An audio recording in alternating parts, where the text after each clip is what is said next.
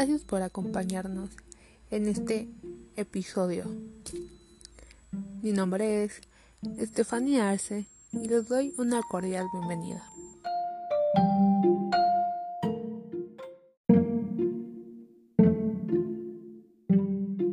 Antes de hablar de las empresas multinacionales y transnacionales en el turismo, es importante definir los dos tipos de expansión que existen.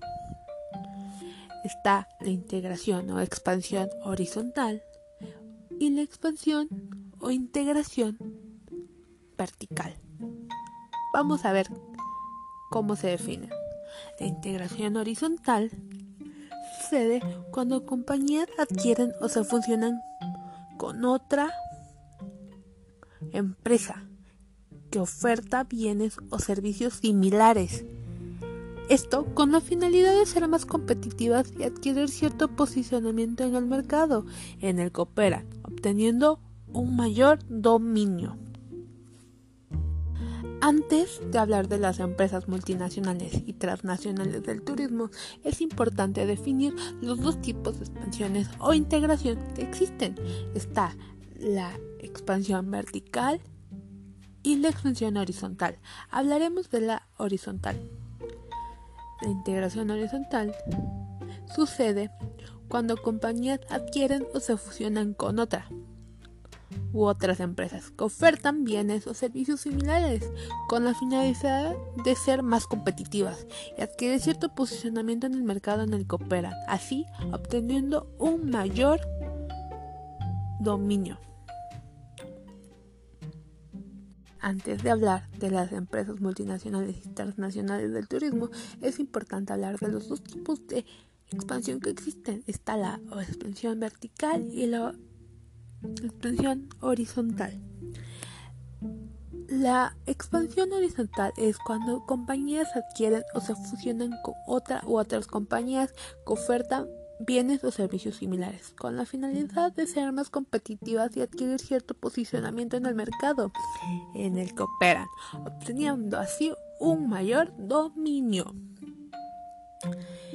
Entre estas, este, entre estas empresas permiten a las compañías acceder a nuevos territorios o mercados, así aprovechando el posicionamiento de una marca, superando con mayor facilidad determinadas barreras de entrada, pues se cuenta con una empresa ya consolidada. Un ejemplo sería cuando Coca-Cola en el 2007 adquirió Jugos del Valle, una empresa ya consolidada en el mercado mexicano, la cual se dedicaba a la fabricación de jugos fue más fácil para Coca-Cola, ya que esta empresa tenía un nivel de satisfacción en el mercado mexicano alto. Ahora, la integración vertical sucede cuando compañías adquieren crean o se fusionan con otras compañías que desarrollen alguna de las fases integrantes del proceso de producción del bien o servicio que ofertan, es decir, intermediarios, ya que sean empresas proveedoras o distribuidoras. A través de este tipo de estrategias, las empresas prosiguen o consiguen reducir costes, eliminando los márgenes con los que los proveedores e implantando un proceso propio absolutamente diseñado para la satisfacción de sus necesidades de producción y comercialización. Esto les permite tener la capacidad de responder con mayor facilidad y rapidez a las necesidades del mercado, lo que supone una ventaja significativa sobre sus competidores.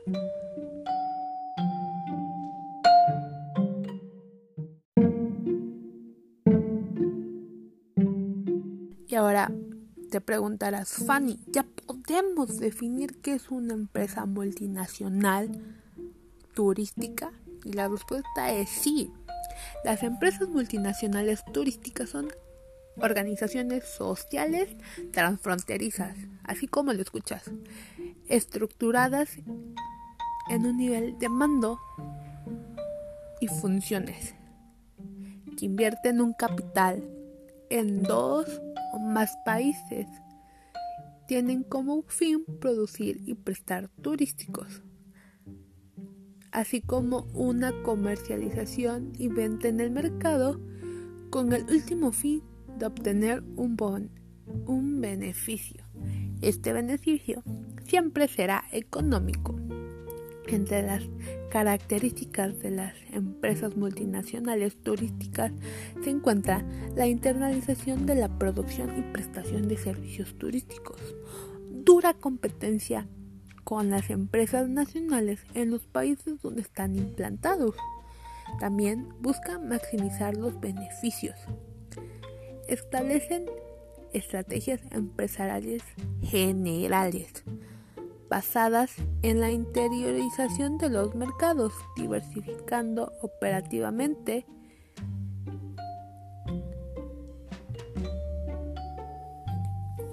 Además, siguen procesos o criterios geográficos productivos y distributivos, así como implementan innovaciones científicas y tecnológicas. Jerarquiza a la unidad directiva de la empresa multinacional en una empresa matriz o central donde se toman todas las decisiones de las distintas empresas fiables. Además que tienen una inadecuada regularización jurídica internacional, ya que carecen de una auténtica subjetividad jurídica con arreglo al derecho internacional público, a diferencia de los estados de la OIG es decir, que quedan sujetas a la legislación nacional de los países en los que se establecen.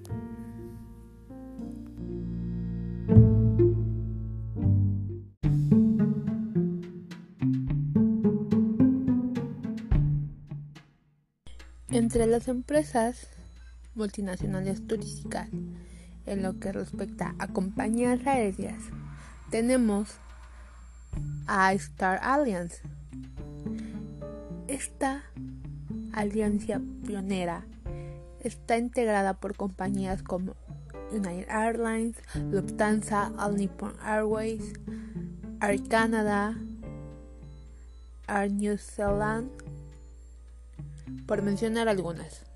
Y en lo que respecta a empresas multinacionales enfocadas a alojamiento tenemos a Grupo Marriott. Ahora, hablaremos en qué, en qué modelo macroeconómico se acentuó el fenómeno de la empresa transnacional, su alcance, funcionalidad territorial. Aquí podemos decir podemos decir que estas empresas se acentúan en un modelo macroeconómico capitalista y neoliberalista que hace, hace presión a lo que es la globalización. Estas empresas conocen un remarcable perdón, desarrollo en el transcurso del siglo XX. Tienen un objetivo lucrativo por su campo de actividad, cubriendo varios países en los que se instalan sus fiales, sus centros de decisión y de control, y de donde están situados sus centros de control, perdón. Su red de actividad también se extiende hoy en el mundo entero, incluidos los países de tercer mundo y los cubre y cubre los terrenos más diversos de la actividad turística.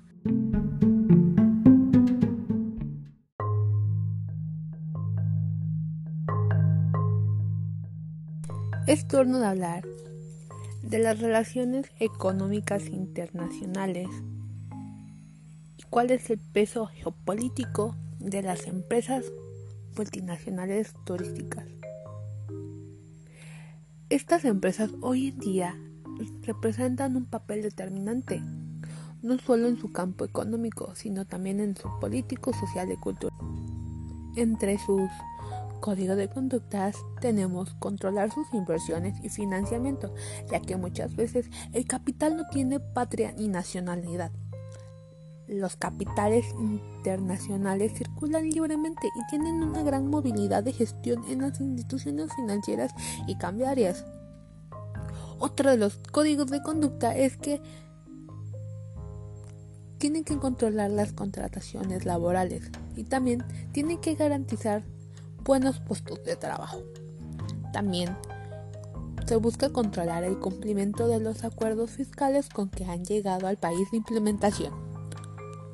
Operativamente, estas empresas turísticas multinacionales se caracterizan por un gran volumen de producción a precios de coste, gran volumen de ventas, gran volumen de recursos públicos, gran volumen de recursos propios, gran número de empleados o factor humano, grandes cifras de activos totales netos, establecimiento de franquicias, el tan conocido cash flow, es decir, recursos generados por la propia empresa y determinados por el beneficio neto, las amortizaciones del ejercicio económico correspondiente. Otra es el gran volumen de beneficios brutos, Y aunque no lo parezca, estas empresas tienen efectos en las sociedades internacionales, como son que desempeñan un papel de agentes inversores a través de a través y aunque no lo parezcan estas empresas multinacionales turísticas tienen efectos sobre las sociedades internacionales, ¿sabían? Pues desempeñan un papel de agentes inversores, a veces insustituibles, especialmente en países en vías de desarrollo. Empresas multinacionales desempeñan una función de innovación e internalización de las tecnologías, las tradicionales y las nuevas las empresas también multinacionales fomentan un estímulo y potencialización de las relaciones comerciales de los servicios turísticos. Además, generan un impacto sobre las estructuras sociales, políticas y culturales de los países en las que se ven implantadas. ¿Pueden creerlo?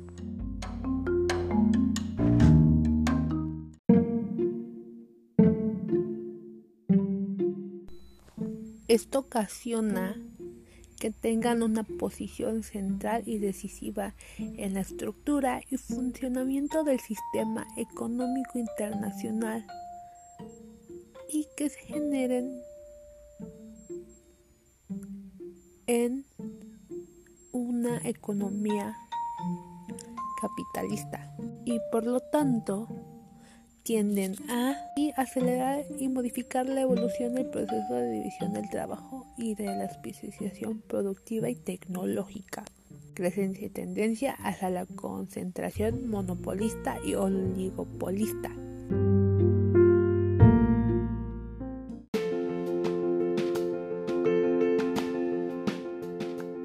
Wow, interesante, ¿no? A todo esto entendemos que son empresas o organizaciones empresariales con decisión estratégica que gestionan y controlan actividades de servicios turísticos en más de un país.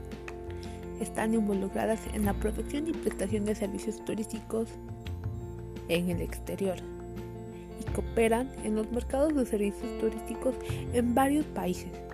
Es así cómo terminamos el podcast de hoy. Muy buenas noches y hasta la próxima.